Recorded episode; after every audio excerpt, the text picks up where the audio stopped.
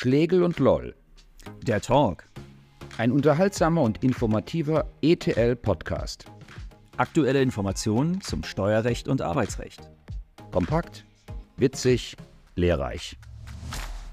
Hallo Dietrich. Hallo Uwe. Wünsche dir erstmal ein gutes neues Jahr, lieber Dietrich. Ja, dir auch, Uwe, und all unseren Zuhörern ein frohes und gesundes neues Jahr. Da sind wir schon mitten im Thema. Neues Jahr und traditionell zu Beginn eines Jahres zahlreiche störliche Änderungen. Jetzt ist aber dieses Jahr ein bisschen was Besonderes. Ganz plötzlich ist uns das Geld ausgegangen. Welche Handlungsspielräume gibt es denn da jetzt noch für Änderungen, Dietrich? Ja, Uwe, in unseren vorhergehenden Folgen haben wir ja ganz viel über das erzählt, was wir eigentlich steuerlich 2024 erwarten. Da war vor allem das Wachstumschancengesetz, was uns viele, viele Änderungen und Neuerungen versprochen hat. WC-Gesetz haben wir es genannt, ne? Wir haben das, das WC-Gesetz. Und tatsächlich ist es da auch gelandet, äh, Uwe. Ähm, kurz vor Weihnachten steckte das Ganze noch im Vermittlungsausschuss beim Bundesrat. Und tatsächlich konnten sich die Bundesländer und äh, ja, der Gesetzgeber an sich auch nicht auf etwas einigen. Und damit ist das Wachstumschancengesetz äh, am Ende nicht durchgegangen.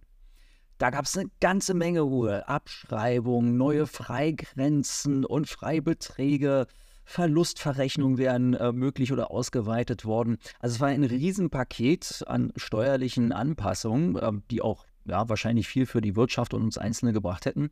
Tja, und das ist jetzt tatsächlich nicht gekommen, kurz vor Weihnachten. Müssen wir also nochmal festhalten, ich, ich gebe ja zu, ich habe ja den Überblick komplett verloren. Ja, also rein, raus, rein, raus, im Bundesverfassungsgericht und Ampelkoalition und Streit und Diskussion.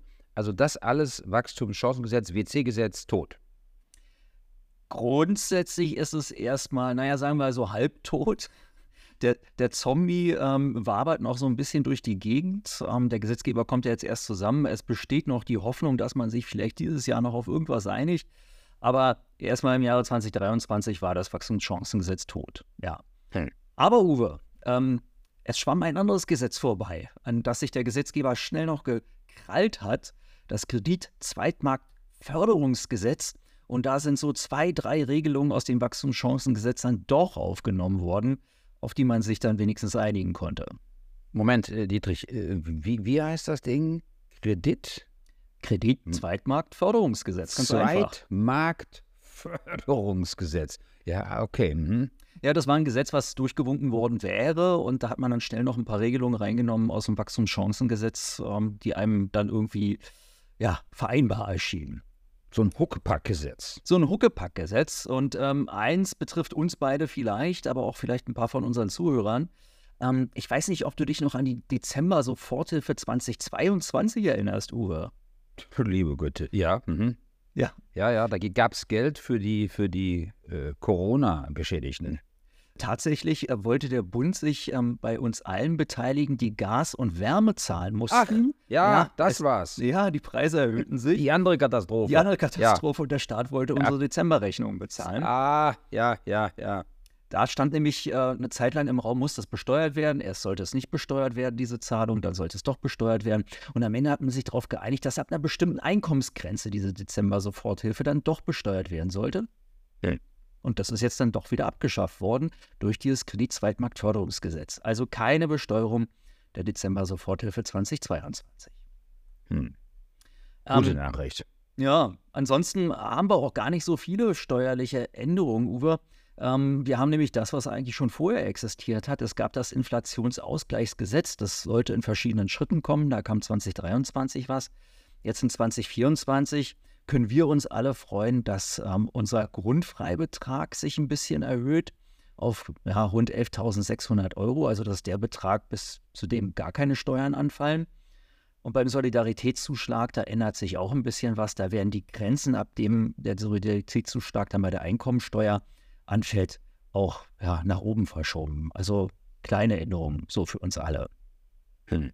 Und das ist es schon? Das ist es fast. Also wenn wir mal so auf Unternehmen, die Wirtschaft gucken, da ist fast gar nichts. Aber auch mal so einen alten Dinosaurier hat man wieder ausgegraben, Uwe. Erinnerst du dich noch an die Zeiten, als wir unsere Steueridentifikationsnummer zugeteilt bekommen haben? Mit Schrecken. Mit Schrecken, ja, genau. Das war im Jahre 2008, beruhte auf einem Gesetz aus dem Jahre 2003. Ja. Und damals sollte Uwe schon ähm, jedes Unternehmen eine sogenannte Wirtschaftsidentifikationsnummer bekommen im Jahre 2008. Hm. Wir haben jetzt das Jahr 2024 ja. und jetzt ist angekündigt worden, dass im Herbst 2024 wahrscheinlich alle Unternehmen diese Wirtschaftsidentifikationsnummer bekommen. Ja. Lieber später als nie. Ja, genau. 16 Jahre ja. später. Ist ein bisschen Aufwand, dass ich jetzt wieder eine neue Nummer ja. habe. Aber Uwe, das Gute soll sein, ähm, mit dieser Nummer kann ich, das ist jedenfalls so vorgesehen, mich dann einmal registrieren und dann wird es in verschiedenen anderen ähm, Datenbanken dann auch genutzt und ähm, so dass ich dann also eben nur ein Portal habe, eine Nummer habe, mit äh, der wissen dann alle anderen auch Bescheid, wer ich denn bin und wie meine Stammdaten sind. Also vielleicht gibt es da ein bisschen Erleichterung ja. auf der ja, Verwaltungsseite. Ich plädiere ja schon lange fürs Chippen, ja. Gleich bei der Geburt chippen, wie, wie beim Hund quasi, ja, dann kannst du immer deinen Finger oder was auch immer, Schädel hinhalten und dann haben die deine Steueridentifikationsnummer oder wenn du Unternehmer bist, auch deine, wie heißt das? Wirtsch Wirtschaftsidentifikationsnummer. Wirtschaftsidentifikationsnummer, ja. Mit dir ist ja auch immer, ist ja immer Deutschkurs äh, ähm, auch ein ja, Stück genau. weit. Ja. Hm. Ähm, eine Sache noch, Uwe, da können wir ein bisschen Entwarnung ja. geben. Da haben wir letztes Jahr noch nicht so ganz gewusst, was denn jetzt eigentlich die Folgen sein werden. Durch dieses Kredit-Zweitmarktförderungsgesetz ähm, gibt es jetzt auch so ein bisschen Entspannung bei der Grunderwerbsteuer.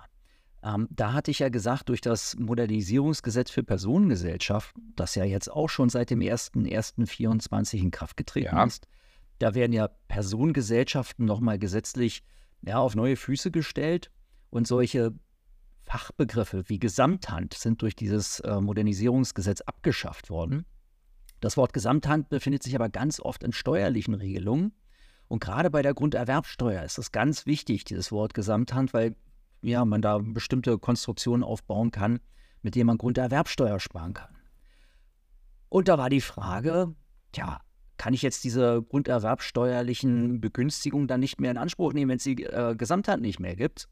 Und da hat der Gesetzgeber jetzt eine Regelung aufgenommen, dass wir bis zum Ende 2026 endlich Ruhe haben und wissen, keine ja, steuerlichen Nachteile dadurch, dass das Wort, die Konstruktion Gesamthand abgeschafft worden ist. Perfekt. Und schon wieder Sprache, Dietrich, schon wieder, ja, hilft uns oder auch behindert uns Sprache. Ja, hm. Hm. genau. Das war also jetzt so die Highlights aus dem, was wir 2024 im Augenblick erwarten können. Ähm, jetzt habe ich aber noch ein paar Fragen zu deinen Highlights, ja. wenn wir jetzt nochmal so einen Rückblick Highlights. warten, Uwe, aus arbeitsrechtlicher ja. Sicht. Ähm, hast du uns, hast du mir da auch was mitgebracht? Ja, also ich, ich schaue ja nicht nach vorne, weil Glaskugel habe ich nicht und ist wirklich schwierig im Arbeitsrecht. Blick zurück ist, ist immer sehr viel leichter. Und ich würde schon sagen, ja, man kann so zwei, drei Highlights nennen. Die sind wirklich Highlights. Allen voran zwei Entscheidungen des Bundesarbeitsgerichts zum Thema gleicher Lohn für gleiche Arbeit. Einmal ein Fall, in dem zwei Arbeitnehmer äh, bei an sich qualitativ gleichwertige Arbeit unterschiedlich viel Geld bekamen, der Rettungssanitäterfall. Und dann der ja inzwischen berühmte Fall äh, von einer äh, Dame und einem Herrn, die sich beide um ähnliche Positionen, Stellen im Unternehmen beworben haben und wo er einfach besser verhandelt hat bei der Frage Arbeitsentgelt und deswegen auch einen vierstelligen Betrag pro Monat mehr erhielt als die zeitgleich mit ihm eingestellte Dame, die nicht so verhandlungsstark war. und die sich wahrscheinlich, muss man jetzt im Nachhinein sagen, auch ein Stück weit unter Wert verkauft hat. Äh, wenn wir das Ergebnis der letztgenannten Entscheidung vorwegnehmen, die Dame hat tatsächlich rückwirkend das gleiche Arbeitsentgelt erfolgreich beim BAG, beim Bundesarbeitsgericht eingeklagt und kriegte auch noch eine Entschädigung äh, gezahlt. Übrigens steuer- und abgabenfrei, Dietrich, ja, Entschädigungszahlungen nach dem AGG, nach dem Allgemeinen Gleichbehandlungsgesetz. Ja, und die andere Geschichte, Rettungssanitäter, das waren zwei Rettungssanitäter und der eine äh, war ein geringfügig Beschäftigter, also sogenannte Minijobber. Der andere war sozialversicherungspflichtig tätig.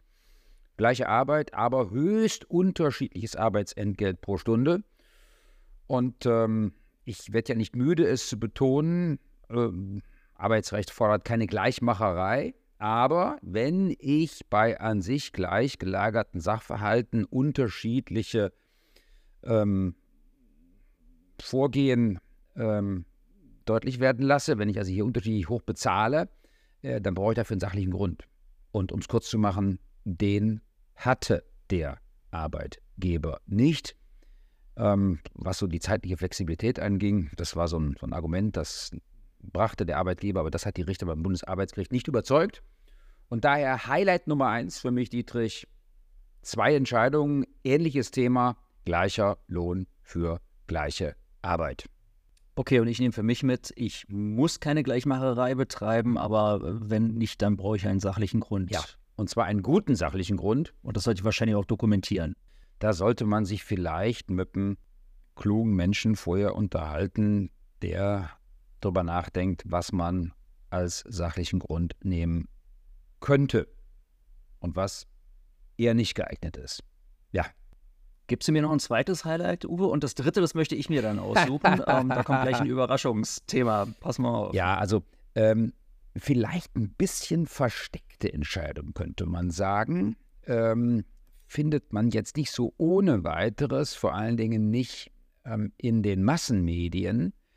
Da ging es um eine Entscheidung in einem Fall, in dem ein Arbeitnehmer, eine Arbeitnehmerin, genauer gesagt, variabel vergütet wurde. Also äh, die bekam ähm, ein erfolgsabhängiges Arbeitsentgelt. Also Fixum und dann zusätzlich noch ähm, ein, eine Variable.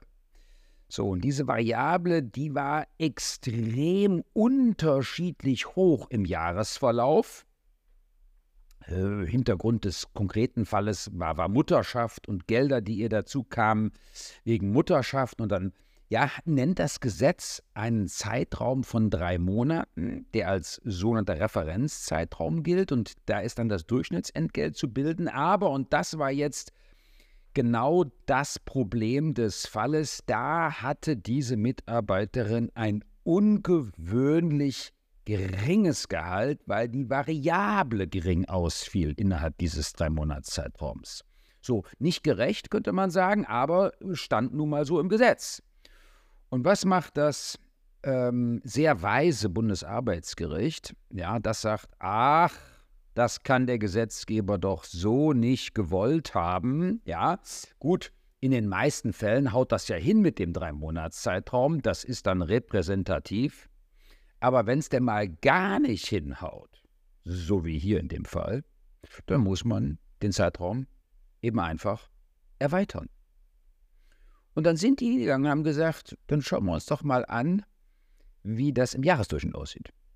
Für, für einen Mathematiker wahrscheinlich ganz eine logische Geschichte, ja. Also hier wird geglättet, indem man einfach den Referenzzeitraum äh, erweitert. Aber für den Juristen, der ja gewohnt ist, einen Gesetzestext zu lesen und sich zunächst einmal am Wortlaut der Norm zu orientieren, äh, ja, für den ist schon schwieriger. Bundesarbeitsgericht hat uns aber allen geholfen und die Mathematiker dann unter uns auch wieder beruhigt. Ja, da kann man dann ruhig auch mal äh, über den Gesetzestext hinaus schweifen und eben den Zwölfmonatszeitraum wählen, wenn der denn ein repräsentatives Ergebnis liefert. Und genau so ist es passiert. Das, lieber Dietrich, äh, war zwar ein Sonderfall, aber diese Referenzzeiträume gibt es in vielerlei Zusammenhang. Ja, ich erinnere an den Urlaub, Durchschnittsentgelt der letzten 13 Wochen. beispielsweise. Ja, ähm, wenn das aber jetzt auch wieder nicht repräsentativ ist, wäre die Konsequenz meiner Meinung nach aus dieser Entscheidung des Bundesarbeitsgerichts, dass man dann den Zeitraum eben entsprechend weiter weitergreift. Okay, also da ist es noch ein bisschen offen, ja. äh, wie es da anscheinend ja. weitergeht. So, Uwe, ich hätte jetzt gerne noch ein Highlight. Achtung, aus dem Bereich Arbeitszeit. Hast du da was für mich? Also es gibt eine ganz tolle Entscheidung. Ja, bis, bislang immer mächtig umstritten darf ich einem Arbeitnehmer außerhalb der regulären Arbeitszeit eine Weisung erteilen, im konkreten Fall per SMS. Na, nach dem Motto, äh, Dietrich, morgen früh Arbeitsbeginn nicht um neun, sondern schon um acht. Ja, wir haben ja im Arbeitsvertrag entsprechende Regelungen oder um zehn, ja, wie auch immer. Ja, ähm, so. Und unser Arbeitnehmer im konkret entschiedenen Fall, der hatte die SMS, so jedenfalls seine Behauptung, nicht gelesen weil er war ja nicht im Dienst. Als er dann wieder im Dienst war, ja, da war schon zu spät, um noch rechtzeitig die Schichtplanänderung zur Kenntnis zu nehmen. Die Vorinstanzen haben gesagt, tja, also äh, äh wenn der Arbeitgeber außerhalb der Arbeitszeit SMS verschickt, darf er nicht damit rechnen, dass sie gelesen werden. Ja, ähm, die, die, muss der Arbeitnehmer erst zur Kenntnis nehmen, wenn, wenn dann äh, der nächste Tag angebrochen ist. Äh, Besonderheit des Falles, und ich glaube, ja, da darf man die Richterinnen und Richter beim Bundesarbeitsgericht zumindest nicht unterschätzen. Im konkreten Fall hatte der gute Mann zwar frei, aber es war Mittag, Dietrich, Mittag, nicht eine SMS um 22.45 Uhr, wie man vielleicht meinen könnte. Ja, äh, äh, äh, nein, äh, der hatte dienstfrei und am dienstfreien Tag erreichten ihn die SMS, ich glaube, gegen 13 Uhr. Dietrich, allen Ernstes. Und dann hat der gesagt, nee, nee, da gucke ich nicht aufs Handy. Ja, Handy mache ich erst wieder an am nächsten Morgen um sieben. Und da haben die gesagt, nee, komm, Freund. Ja, so nicht. Also, Frage, darf man auch außerhalb der Arbeitszeit Weisung erteilen? Antwort des BRG, zumindest in diesem Fall, der zugegeben schon ein Sonderfall ist, ja, darf man. Wie der Fall entschieden worden wäre, wenn die Weisung um, was habe ich eben gesagt, 22.45 Uhr eingetroffen äh, wäre auf dem Handy. Puh. Ja, das äh, beantworten wir vielleicht in der nächsten Folge. Ja, genau. Mal sehen, ob das Weise Bundesarbeitsgericht dann schon was dazu ja. gesagt hat. Ansonsten, äh, okay, rechtzeitige Planung für den Arbeitgeber wäre dann also äh, sicherer, um sich dann nicht wieder in Erfurt, äh, das genau. ist das Bundesarbeitsgericht, ja. Sich da zu treffen und da mit dem Arbeitnehmer zu streiten. Ja, Dietrich, das war sie auch schon wieder. Die sechste Folge unseres Podcasts Schlegel und Loll, der Talk. Äh, störliche Änderungen 2024. In drei Sätzen, deine Highlights. Es ist nicht das gekommen, was wir uns vorgestellt haben Ende 2023. Es gibt nur kleine kosmetische Anpassungen in 2024 und wir müssen wirklich die Daumen drücken, dass in 2024 ein bisschen mehr Mut herrscht und dass wir dann vielleicht noch ein paar steuerliche Erleichterungen bekommen. Ja, auch im Interesse dieses Podcasts, denn wir suchen ja immer auch nach neuen Themen. Genau. So, Uwe, und für dich zusammenfassend, deine arbeitsrechtlichen Highlights. Auch bei mir drei Sätze. Gleicher Lohn für gleiche Arbeit. Aufpassen bei variabler Vergütung. Da muss man eventuell den Referenzzeitraum etwas weiterziehen im Einzelfall. Und Weisungen außerhalb der Arbeitszeit? Jein. Ja, in dem durch das Bundesarbeitsgericht entschiedenen Fall. Ja, dann äh, vielen Dank. Ich danke dir. Uwe, ich denke, wir belassen es dann bei den Highlights hier und ähm, dann eine schöne Zeit noch. Danke dir auch.